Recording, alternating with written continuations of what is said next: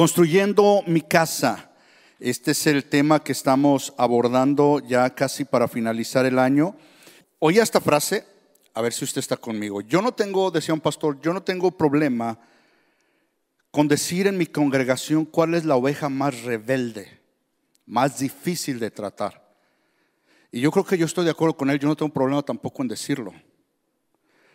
¿Saben quién es esa oveja más rebelde y más difícil de, cuidar y de, lidiar con ella? ¿Cuál cree usted? No voy a levantar la mano usted, por favor. Yo mismo. Porque usted se va a su casa y hace lo que usted tiene que hacer allá, no sé qué haga bueno o malo, pero yo no puedo abandonarme a mí mismo. Yo voy para todos lados conmigo mismo, con mi carne, con mis problemas, con mis dificultades, con mis orgullos, con mis formas arrogantes de pensar. Yo, la oveja más difícil en esta congregación soy yo mismo. Lógico, no quiero decir que tú eres también, ¿verdad? Porque sí lo eres. Tú lidias contigo mismo y el Señor hace la obra contigo todo el tiempo. Es por eso que es muy, muy difícil de comenzar a, de repente querer construir la vida de alguien, ayudarle a alguien, es muy complicado porque estamos llenos de tantas cosas que hay que reparar en nuestra vida como para estar ocupándonos en querer reparar la vida de alguien más cuando no nos hemos ocupado de nuestra propia vida. Y por lo regular nosotros siempre estamos enfocados en los demás es que no lo hizo bien, es que eh, así no se hace, es que no me parece cómo, es que ah, no me gusta, es que siempre estamos pensando en alguien más y nos olvidamos del trabajo que Dios tiene que hacer a nosotros. Por eso construyendo mi casa. La Biblia habla de un hombre eh, sabio, un hombre insensato, y la Biblia habla de la mujer sabia y la mujer necia. Dice que la mujer sabia edifica su casa, mas la necia con sus manos la derriba, la destruye. El hombre sabio dice construye su casa sobre la roca, el hombre necio la construye sobre la arena. Aquí lo importante no es quién de allá afuera o quién de los que están enfrente de mí son sabios o son necios. Aquí es quién soy yo. Soy sabio, soy necio. Entonces, construyendo mi casa, hemos visto, eh, los que no han seguido esta serie, pueden verlo en, YouTube o en ah, Facebook, pero Hemos hablado de varias cosas que el Señor nos, nos ayuda a, que podamos hacer para que nuestra casa sea más sólida. Y hablando de mi casa, de mi persona. Y por supuesto de mi casa en el entorno familiar. Pero 1 Tesalonicenses, capítulo 19 y 20, que la semana pasada vimos, no apagues al Espíritu Santo. Y no puedo regresarme a eso So, disculpen que no pueda hablar mucho de eso porque ya lo hablé, pero sumamente importante. Estas no son sugerencias que Dios da como para ver si funcionan. Esto es algo que Él está diciendo, no lo hagas. Y el versículo 20 que nos toca ahora esta semana dice, no se burlen de la profecía. La reina Valera dice, no menospreciéis, menospreciéis la profecía. Y de repente es complicado este, entender que es profecía. Pero déjame te digo primero que es menospreciar. La palabra menospreciar es conceder a una cosa o persona menos valor o importancia de lo que merece. Considerar que algo o alguien eh, no merece ningún aprecio o atención. Y va muy de acuerdo con la palabra despreciar. ¿Alguien se ha sentido despreciado o menospreciado? Despreciar es considerar a una persona que otra es indigna de su aprecio y trato y lo demuestra rechazándola. Considerar que algo no merece aprecio o atención. Hay gente que por naturaleza la palabra de Dios, todo lo que sea la palabra de Dios, lo va a menospreciar. No le va a dar el precio o el valor que merece la palabra de Dios. Y tristemente muchos de los cristianos, todos los que decimos ser cristianos, la verdad menospreciamos el poder de la palabra. Aunque decimos, oh sí, es que ahí dice Dios en la Biblia y, que Dios habla y que esto, pero la verdad que nosotros somos inclinados a menospreciarla, a no darle el valor que corresponde. Muchos le dan más valor a lo que dice un amigo, a lo que dice un, un psicólogo, a, a lo que dice una persona por allá y dice, ay, sí, este tiene razón. Pero nosotros debemos entender que la única manera que Dios ahora en este tiempo habla a, cada uno de nosotros es a través de su palabra. Proverbios 9:8 dice, por lo tanto, no te molestes en corregir a los burlones, solo ganarás su odio. En cambio, corrige a los sabios y te amarán. La palabra de Dios no es para la gente que por naturaleza no quiere aceptar lo que dice la Biblia. ¿Sabes que hay gente que, que le gusta leer las escrituras, pero cuando llega algo que contradice lo que tú piensas o tus sentimientos, ya no la aceptan? Ah, ya sé qué dice, pero no, en este tiempo debemos nosotros, y, sacan su propio criterio. Y aquí hay que tomar decisiones. O entendemos y creemos que, que la voz de Dios es realmente la voz de Dios a través de su palabra o no. Porque la mayoría de nosotros queremos buscar a Dios en lo más bonito, ¿no? Y escuchar la voz de Dios. ¿Cuántos quisieran oír la voz de Dios que te diga, ay, chiquita moza? Ay, ay, qué, qué lo que ella. Y ahí nosotros, ay, ay, ay, a mí me ¿Le has hablado a un niño chiqueado? Eh, háblale a un niño así, eh, con palabras eh, chiqueadas se dicen, ¿no? O sea, ve un niño pequeño y dile, ¿qué es lo que es? Y el niño, aquí estoy, aquí estoy. Y yo creo que Dios nos habla así cuando llegamos desde recién nacidos, pero después nos habla bien. Y a Dios lo queremos ver como ese Dios que siempre nos está arrullando todo el tiempo. Pero Dios, Dios quiere de sus hijos crecimiento. Quiere que edifiques tu casa en la roca. Y no siempre podemos ser los niños, ¿no? Los niños pequeñitos que, cualquier cosa nos, molesta. Una sacada de lengua. y, Ay, me sacó la lengua. Ya no quiero. No, los hijos de Dios no. Entonces, de repente, olvidamos que la palabra de Dios nos debe de dar crecimiento. Es un alimento que nos debe de llevar al crecimiento diario. Y la gente muchas veces está anémica espiritualmente. Las corrientes del mundo nos agobian. Todo nos trae estrés y nos trae eh, conflicto. ¿Por qué? Porque nuestra esperanza está en las cosas vanas. Oímos de la guerra y oímos de la economía, oímos de, la enfermedad y, estamos alarmados y qué va a pasar. Y, eh, pero ¿qué dice Dios? ¿Por qué men- menospreciamos lo que dice Él? Y ponemos atención en lo que dicen los medios de comunicación, los noticieros. Si tú estás confiado en lo que oyes en las noticias, te vas a perder. Todos los noticieros tienen una agenda y sacan lo que ellos quieren sacar. Pero como lo sacan con imágenes y, ay, sí, mira, ay, ay, ay, ¿y qué va a pasar con nosotros? Segunda de Timoteo 3:3. Habla de los, de los hombres de los últimos días y dice, no amarán ni perdonarán, perdonarán, calumniarán a otros y no tendrán control propio. Serán crueles y odiarán lo que es bueno. En los últimos días vamos a ver que la gente no quiere, no quiere oír la verdad del Señor. En estos últimos días todo lo que era malo se está convirtiendo en bueno, fíjate. Y todo lo que es bueno se está convirtiendo en malo. Y eso es lo que dice la escritura. Porque hemos puesto atención a otras palabras, a otras ah, enseñanzas. Proverbios 1.30 dice, rechazaron mi consejo y no prestaron atención cuando los corregí. Un versículo más para avanzar.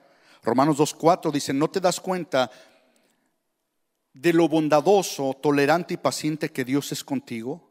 ¿Acaso eso no significa nada para ti? ¿No ves que la bondad de Dios es para guiarte a que te arrepientas y abandones tu pecado? El que profetiza. Este versículo dice, no menosprecies, no te burles de la profecía. Estamos viviendo un tiempo en donde hay mucha gente que, que dice que Dios dijo algo cuando a lo mejor no lo dijo. Y hay que tener mucho cuidado con eso. En las redes sociales estás oyendo un montón de cosas. El otro día alguien me enseñó un, video de una bruja que le llevaron una foto de una niña. Y entonces le dicen, a ver, ve qué, qué, sientes de esta niña. Y, ve la foto y empieza como a hablar así como raro, así, pues, haciendo sus conjuros y todo eso. Y dice el que llevó la foto, ¿está viva la niña o está muerta? La niña está viva, pero se la, robaron. Está muy lejos de aquí. O los padres están interesados en saber dónde está. Mm, está muy lejos, pero está viva. Ahora, si tú fueras el padre o la madre de esa niña, y estás delante de esa bruja, ¿qué pensarías de lo que te está diciendo? Estás eh, eh, agobiado de encontrar a tu hija. Y hubo una persona que te puede decir dónde está y que está viva. ¿Qué pensarías? Bueno, precisamente aquí está el asunto. Cuando entramos en desesperación nosotros, se va a abrir el oído para lo mejor que se pueda escuchar. Y quién me dice, no importa lo que Dios diga con respecto a esto de la brujería, con respecto a todo este asunto. No, yo, yo, yo, a ver, dime más. Y, eh, eh, lo que Dios ha hablado, que se espere, eh, no me importa. Aquí estoy, quiero saber dónde está mi hija. Sea o no sea verdad. Pero fíjate que 1 Tesalonicenses, perdón, 1 Corintios 14, 3 dice: En cambio, el que profetiza fortalece a otros, los anima y los consuela. Una vez más, Reina Valera dice, pero el que profetiza habla a los hombres para edificación, exhortación y consolación. Son la palabra de Dios, y cuando decimos la palabra de Dios, que, es la, la Biblia, básicamente estamos diciendo que es Dios hablando, es Dios hablando. Sirve para tres cosas y nos ayuda para tres cosas si alguien la quiere dar. Es para la edificación de la persona, la exhortación y la consolación. No sirve para la adivinación. Ahora, a nosotros nos gusta mucho eso de la adivinación. Hay gente que se levanta y ve su horóscopo para ver qué dice hoy en esta mañana. Sagitario, hoy te irá bien, ponte el color rojo y, el número de suerte es esto y la gente dice, wow, yo voy a ir a jugar y mi número de suerte. ¿Tú crees que si eh, quien lo escribió y sabe el número de suerte que va a hacer la lotería no lo jugaría él solo y se lo gana? Pero la cosa es cautivarnos, es quitarnos la atención de la palabra de Dios, quitar el oído de la palabra de Dios y empezar a, que realmente nosotros valoremos algo que no es la palabra de Dios y la palabra de Dios le quitemos el valor, la menospreciemos. Mateo 4, 3 al 4 dice, en ese tiempo el diablo se le acercó y le dijo, si eres el Hijo de Dios, di a esta piedra que se convierta en pan.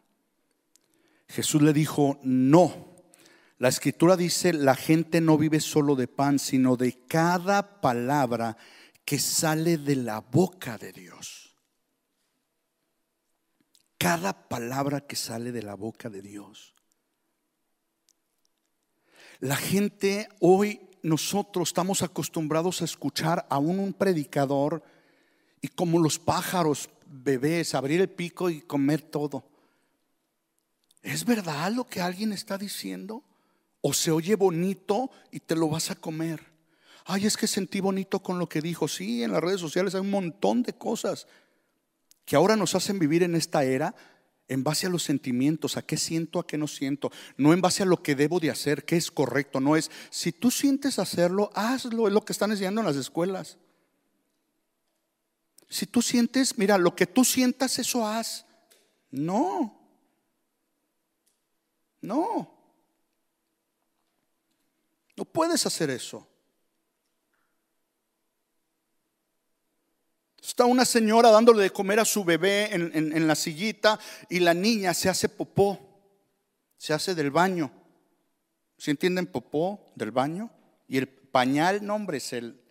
Pero la mamá no se percató y la niña empezó a meter mano y, sacó y como estaba comiendo, pues... Ah.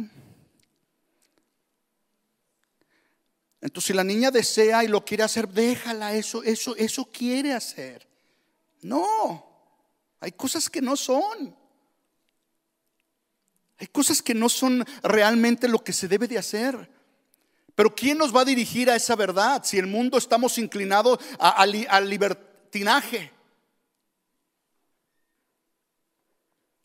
Si la Biblia no nos pusiera a los hombres una pauta de decir, eh, deleítate con la mujer de tu juventud, sé el esposo fiel a esto, ¿cómo estaríamos los hombres ahorita? A ver, los que estamos casados. Estaríamos con tres, cuatro. Las mujeres tampoco se escapan, ¿eh? Ahorita estarían con tres, cuatro igual. Porque dirías, no, sabes que ya no nos entendemos, ya este me cae regordo. Ah, ay, mira aquel que viene el gym. Ay, que, uy. Y empiezan las comparaciones y, ay, ay, no. Porque se nos daría el permiso. Tú sabes que siempre hay alguien más guapetona que tu esposa y alguien más guapetón que tu esposo. Pero el Señor nos indica un camino y dice, no, pero no, no, no, no es correcto. Ustedes sean fieles. Y aquí es donde empezamos a decir, bueno, ¿qué dice Dios con respecto a la vida? ¿Qué dice Dios con respecto a mi vida? ¿Cómo voy a edificar mi casa? Ahora, aquí lo importante que acabo de preguntar es, ¿qué dice Dios? No es que dice el amigo que dice Dios, no es que dice mi mamá que dice Dios, no, es que yo debo de reiterar y empezar a tener una relación directa con el Señor para que su Espíritu Santo me, me enseñe su palabra y me haga entender su palabra. Yo sé que Dios dice, pero, así decimos los cristianos, sí, pero, pero no puedo, pero ahorita voy a hacer, pero...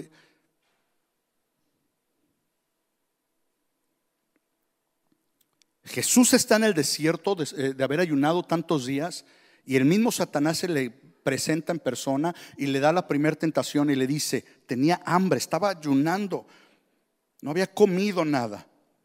Si eres el Hijo de Dios, dile esa piedra que se convierta en pan. Un ataque directo, porque fíjate que nosotros por comida hacemos muchas cosas, ¿eh? Pero Jesús pelea una batalla diciendo, no solo de pan vivirá el hombre, sino de toda palabra que sale de la boca de Dios. Ese es el verdadero alimento que me dirige, que me, me, corrige, pero me alienta también. Estamos viviendo un tiempo donde la depresión es la enfermedad del siglo, donde el estrés, donde la ansiedad, donde la tristeza, o sea, nada nos hace feliz. Podemos contentarnos por un rato, pero luego algo pasa, ya, ya, ya me arruinó el día. Ya, ya. Una discusión entre pareja y qué sucede? Me arruinaste la comida. Y un bistezote ahí, un ribeye ahí, pero ah, con su papa ahí, este, y, todo así como te gusta, y luego tu pan con ajo y tu cocota. Pero ya te arruinó tu día. ¿Por qué? Por lo mismo. Porque nos dejamos al pensamiento, nos dejamos al sentimiento. Pero ¿qué dice Dios con respecto a esta situación que estoy viviendo ahorita? Muchos no sabemos. Y muchos se burlan de lo que Dios quiere decir. No menosprecies la, la, palabra, no menosprecies la escritura, no menosprecies a alguien que viene y te dice un consejo en base a la palabra. Ay, sí, tú muy santo. No, no, no. Por eso decía el, proverbio, no corrijas al necio. Oye, mira, creo que no está correcto esto que estás haciendo. Ah, y tú que a poco, ah, mejor déjalo. Te va a traer problemas. Déjalo. Ah, pues embárrate, síguele. El resultado lo vas a ver después. Tranquilo.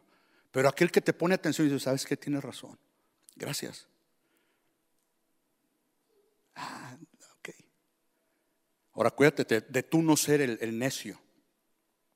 Ah, pues a mí, ¿por qué me dices últimamente? Eh, tú ya viviste tu vida. Déjame vivir la mía. Está bien.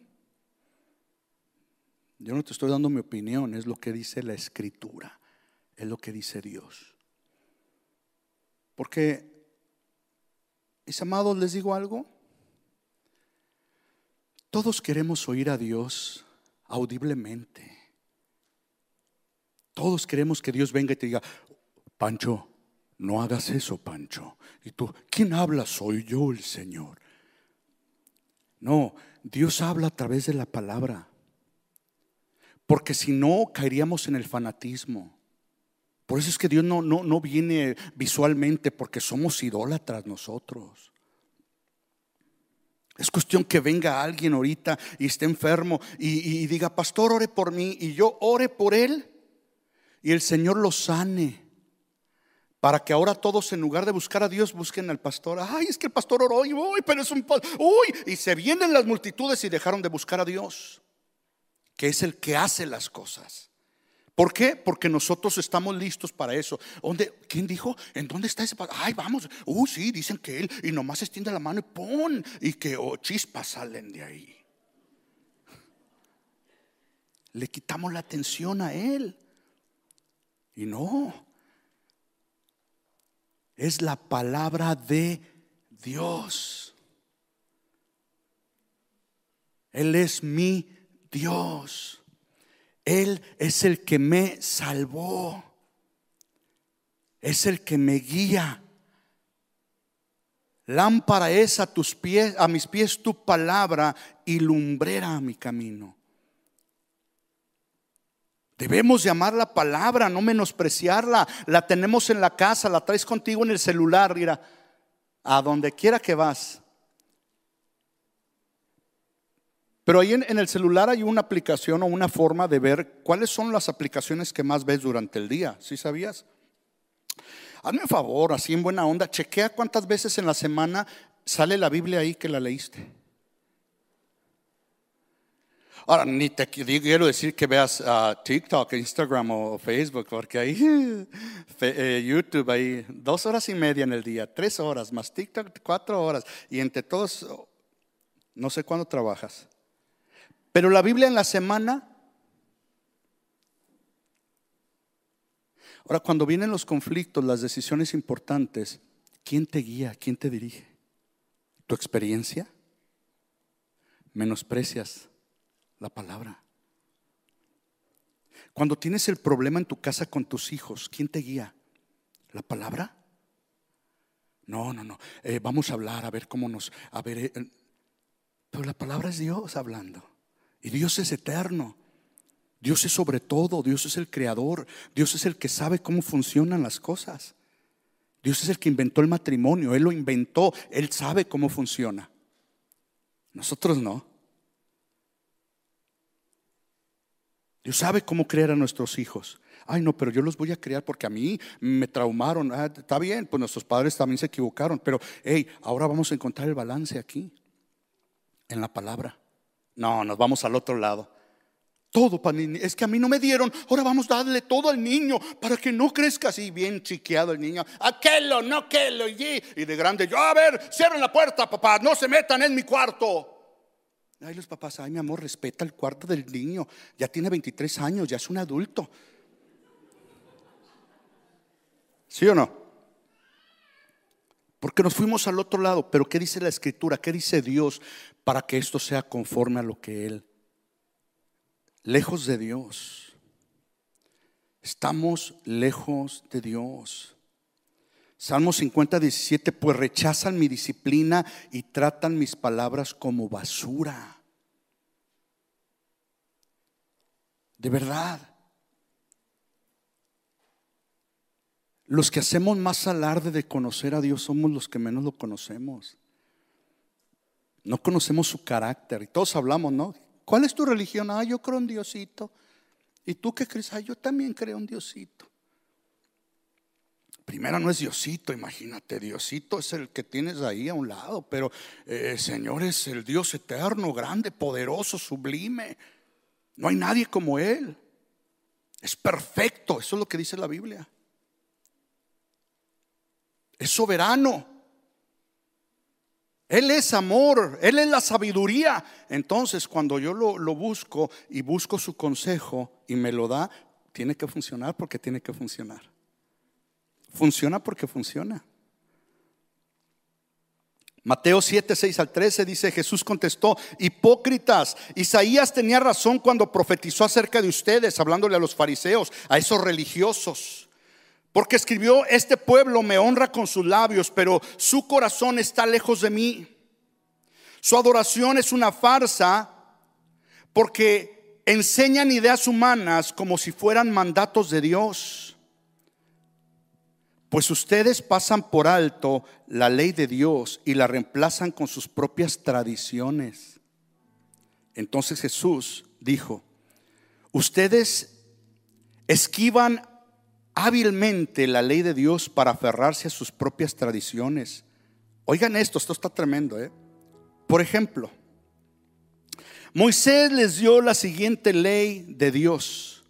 Honra a tu padre y a tu madre y cualquiera que hable irrespetuosamente de sus padres o de su madre tendrá que morir. Esa era la ley allá. Dios se la dio allá a Moisés. Ahora con los hijos, ¿verdad? Sin embargo, ustedes dicen que está bien que uno les diga a sus padres, lo siento, no puedo ayudarlos porque he jurado darle a Dios lo que les hubiera dado a ustedes. O sea, ay, es que voy a dar a la iglesia, es que voy a hacer esto. Primero ayude a sus padres. Ay, papá, lo siento, hoy, hoy no, no alcanzó, no les puedo ayudar. Les dijo hipócritas. ¿Dónde me quedé si usted está conmigo? El 12. De esta manera ustedes permiten que la gente desatienda a sus padres necesitados y entonces anulan la palabra de Dios para transmitir su propia tradición y este es solo un ejemplo entre muchos otros. A ver, ahí está. No, no, que yo, yo, soy bien religioso, yo, no, yo amo a Dios, pero no ayudas a tus padres, hipócrita. No estás escuchando la voz de Dios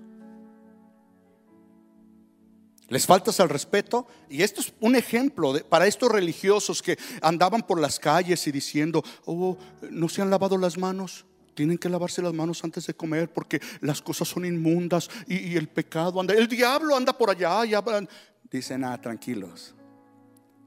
Jesús dice, lo, lo que contamina es lo que sale del corazón, no lo que entra a la boca. Eso es palabra de Dios. Por si alguien tiene papás aquí que eh, muy buenos, ay papá, es pensado en ti, papá, mamá, hay esto. Bendígalos, ayúdeles.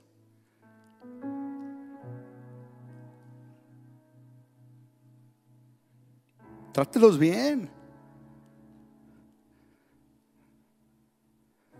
Pero no se lo merecen, es que si supieras, eh, hay unos papás que son, ay, o somos una piedra en el zapato, la verdad.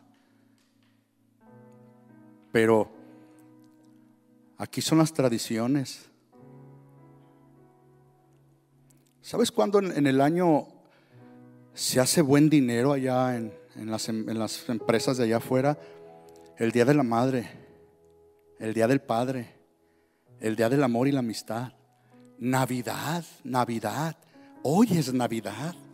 Es un día de alegría y felicidad. Eh. Pero te das cuenta que son días que interesan ponerlos así para que vendan tanto y la gente va a estar comprando flores. Pero en todo el año se acordó realmente del Señor. En todo el año se acordaron sus padres. En todo el año se acordaron de la pareja. Eso no corresponde a la palabra. No menosprecies la palabra. La palabra es para todos los días. La palabra es para siempre. Es para todas las edades. Es para todos los tiempos. Es para aquel que se cree muy, muy, muy justo. Oh, no, yo no ocupo ahorita eso. Lo ocupan más que nadie. Oh, no, yo, yo. Dios sabe que así, así oró. Si sabes esa historia en la Biblia, Léela de dos personas que subieron a orar. Y uno decía, Señor, gracias porque yo no soy como ese pecador. Yo sí voy a la iglesia, yo sí diezmo. Y yo no hago esto. Y Jesús está contando esto y dice que la otra persona, dice, ni podía levantar su mirada al cielo y decía, Señor, ten compasión de mí que soy un pecador. Y Jesús hace una pregunta y dice, ¿quién de los dos crees que bajó justificado? El que escucha un mensaje como esto y, lo echa a un lado y dice, no, yo, yo sí. Mm. Este es Dios hablándote a ti, es hablándome a mí. En todas las áreas de nuestra vida. Porque menospreciamos la palabra, porque la hacemos un lado. Porque muchas veces hemos dicho, Señor, ¿por qué estoy solo? ¿Alguien ha pensado, estoy solo, no te siento? La pregunta aquí es, ¿qué dice la Biblia? La Biblia dice, no te dejaré ni te desampararé. Y Él es el Dios eterno, verdadero, que nunca miente. Entonces aquí, ¿cuál es el problema? Pero ¿por qué me has dejado en medio de esta prueba? No te ha dejado. No has escuchado su palabra, no has puesto atención a su palabra y menosprecia su palabra porque estás dejando de creer lo que Él dijo. Estás lloriqueando, aunque Dios está ahí. Y dice, pero aquí estoy. Pero no, es que no te siento. Pues no, no. ¿Qué tal que debiéramos de sentir a Dios en un momento de, rebeldía? ¿Cómo deberíamos de sentir a Dios si realmente lo deberíamos de sentir en un momento de desobediencia? ¿Cómo lo deberíamos de sentir? O sea, si, si realmente Dios dijera, ¿quieres sentirme chiquito? ¿Cómo sería eso? Pues como nos agarraban a nosotros cuando estábamos chiquitos. Ah, nomás llegaban, ¡pum! Si tú y yo nos portáramos mal y, y quisiéramos sentir a Dios, que nos diera un sopapo en la cabeza. Pero hay gente que no siente el amor de Dios, ¿sabes por qué? Porque somos variables. Porque no, no creemos realmente a su palabra. Es que yo, no, yo siento que nadie me ama. Pues tú sientes, pero hay una verdad, Dios te ama. Y eso no va a cambiar. Pero es que yo siento que a veces, pues deja de sentir. Porque Dios te ama. Yo siento que no me has perdonado, Señor, pero ya te perdonó. Eso es lo que dice la escritura. Él es fiel y justo para perdonar nuestros pecados y limpiarnos de toda maldad. Pero ahorita va una bien fácil, pero bien difícil. Yo la he predicado muchas veces, la, he mencionado. Te diste un agarre con tu hijo o con tu papá o con tu esposo y estás bien enojado. Y en tu mente está, ¿qué debo de hacer, Señor? Me voy de la casa, eh, lo dejo, la dejo, aquí, aquí se acaba todo. Ahí está la mente, da cocinándose todo. Y el Señor te, te, susurra a través de su Espíritu Santo la palabra. Ve y pídele perdón. Apártate de mí, Satanás. Pídele perdón. Pídele perdón. Y ahí comienza la lucha bonita. Yo sé que Dios dice que debo de pedir perdón. Él lo dice en su palabra, pero no puedo ahorita. Bueno, entonces no menosprecies la palabra. No la desprecies. Porque el Señor sabe los beneficios de que tú pidas perdón, pero no se los merece. ¿Y quién dijo que el perdón es porque el otro se lo merece? ¿Quién lo dijo? El Señor no lo dijo. El perdón es para ti, te libera a ti. Muchas veces el que nos ofende ya se fue y te dejó cargando eso y ahí lo vas cargando todo el tiempo. Pero, pero me hizo, pero y va a ver y ahora que lo vea, ya se fue, anda ya gozando en la feria. Se llevó a su familia a Disneyland y allá anda gozándose y tú mira, ni puedes comer y se te amarga la comida, pero vas a ver, y es que me hizo y, estoy bien traumado y, por, y así te trae año tras año. Porque tan fácil es que obedezcas al Señor, escuches su palabra, no menosprecies su palabra y digas, yo lo perdono me ofendió re feo. No se lo merece, es una verdad. No quiero, eso es otra verdad. Pero tú me dices que lo perdone. Lo voy a perdonar. a causa de que tú a mí me perdonas, Señor, todo el tiempo. Y algo sucede en el corazón. A causa de escuchar la palabra y hacerla tuya. Dios nos habla en todo tiempo. Dios te puede hablar a través de una persona. Hay veces que tú y yo no necesitamos ser tan religiosos cuando hablamos con alguien. Debemos de conocer la palabra de Dios para transmitirla a otros, pero no te tienes que dar versículo y, capítulo. Estás hablando con alguien, tomándote un café, fíjate. El religioso luego, luego, mira, ahorita estamos hablando de escritura porque esta es la iglesia, pero si estás ahí con un amigo, un compañero, un, pariente, un hermano, un primo, y está llorando, diciéndote, no sé qué hacer, bueno, Proverbios 8:25, te voy a decir, no, tranquilo, dile la palabra, pero que no, no, o sea, dile porque es, es digerible, e, es la voz de Dios. No caigas en el otro error de hablar cosas infladas. Pues mira, Dios te habla en este momento y te dice, toma fuerzas, fuerzas del Altísimo. Y renueva y súbele y dale empezamos a hablar cosas que ni son. Y te leo un versículo, solo para que entiendas lo que quiero decirte. Segunda de Timoteo 3, 16 y 17 dice, toda la escritura es inspirada por Dios. La escritura y útil para enseñarnos lo que es verdad y para hacernos ver lo que está mal en nuestras vidas. Nos corrige cuando estamos equivocados y nos enseña a hacer lo correcto. Dios la usa para preparar y capacitar a su pueblo para que haga toda buena obra. La escritura. Lo que tiene poder es la escritura, no es mi voz, no es lo bonito que yo transmito, es la escritura, es la palabra. Sé que ahorita hemos leído muchos, te he leído muchos versículos, pero ¿sabes qué? Ninguno de esos los escribí yo. Y esto es lo que te da libertad, esto es lo que te da dirección. Los pensamientos son muy bonitos. La poesía es muy bonita. Las frases armadas son muy bonitas. Ayúdate que yo te ayudaré. Así dice el Señor. No es cierto, en la Biblia no dice ayúdate que yo te ayudaré. Es alguien lo inventó y se oye bonito y ahí, ah, ok, ayúdate, entonces yo tengo que ayudarme para que Dios me ayude. No, no, no, no, no dice así.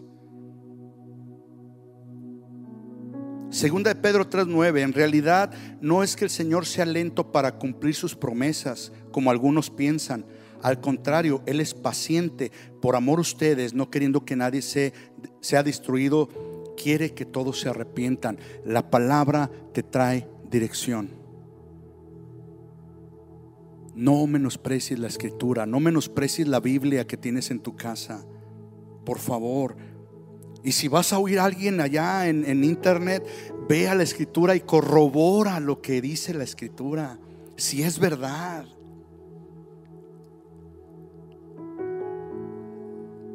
Gente está hablando barbaridades de la iglesia. El cielo y la tierra pasarán, pero mis palabras no desaparecerán jamás. Mis palabras, la palabra de Dios. Tú y yo somos unos vasos contaminados. Si Dios me habla un mensaje para darlo, tengo que cuidarme que sea muy cerca la palabra quitándome yo, porque en mí hay deseos, en mí hay una forma de ser y de pensar. Sí, más o menos. Entonces mucho de, mí, de lo que yo hablo puede ser también de mi arrogancia, puede ser de mi forma de, ver la vida, de lo que yo creo. Y la escritura me hace un lado a mí, me envuelve en este mismo asunto, poniéndome en la posición igual que tú, de necesitados, de ser corregidos, de ser direccionados. No menosprecies la palabra. Cierra tus ojos, por favor, y vamos a orar. Señor, queremos escuchar tu voz. Pero no queremos escuchar tu voz solamente para decir que la hemos escuchado y ahora somos muy espirituales. Queremos escuchar tu palabra y no menospreciarla porque tu palabra nos trae dirección, tu palabra nos da vida. Nos corrige, nos levanta en momentos de la prueba. Tu palabra, Señor, nos alienta. Tú eres la palabra. Perdónanos porque de repente, Señor, la menospreciamos y entonces sale nuestra propia carne, nuestros propios pensamientos para, para decir, bueno, pues lo voy a hacer de esta manera. Perdónanos. Porque después venimos a reclamarte a ti, como que tú te equivocaste, cuando los equivocados hemos sido nosotros. Ayúdame a, a poner la emoción en el lugar que le corresponde, pero no vivir en base a las emociones. Ayúdame a vivir en base a, tu persona, a quién eres tú, a tu obediencia. Y por supuesto que sentirme amado es algo hermoso. Por supuesto que sentirme perdonado es hermoso. Pero aun cuando no lo sienta, que mi fe esté realmente firme, sabiendo que tú me amas, tú me perdonas, tú estás conmigo. Que tú no eres igual que yo, tú eres grande, eterno, misericordioso, compasivo.